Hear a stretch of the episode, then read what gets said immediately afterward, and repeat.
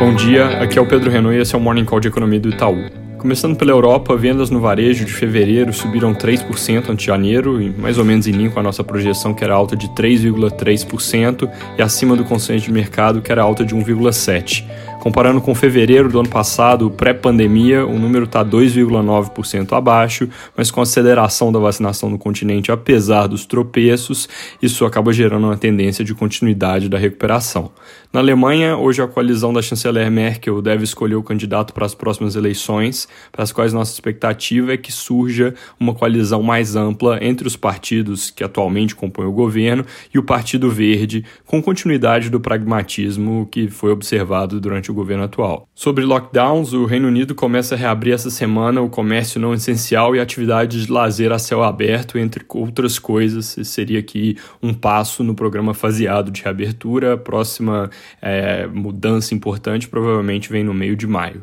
Nos Estados Unidos, pouca novidade em termos de política monetária ao longo da semana passada, dado que os discursos mais recentes seguem apontando que a discussão sobre retirada de estímulos está longe, e isso é algo que deve ser mantido ao longo dessa semana em mais vários eventos. Aqui no Brasil, começa uma semana com eventos políticos importantes, onde os destaques devem ser a provável leitura do requerimento de instalação da CPI da pandemia na terça-feira, o julgamento do STF sobre a decisão do ministro Faquim com relação ao ex-presidente Lula na quarta e fim do prazo para o governo mandar ao Congresso a LDO de 2022 na quinta-feira, LDO que é o primeiro passo para o orçamento do ano que vem. Lembrando que ainda segue o impasse sobre o orçamento final desse ano, com uma solução política que, segundo os jornais, parecia estar chegando a alguma costura perto da semana passada, mas e aí que teve as cartas embaralhadas de novo com o surgimento da CPI da pandemia ponto aqui é que até então a maior parte das negociações que o governo estava fazendo tinha foco na Câmara dos Deputados, mas como a CPI vai correr no Senado,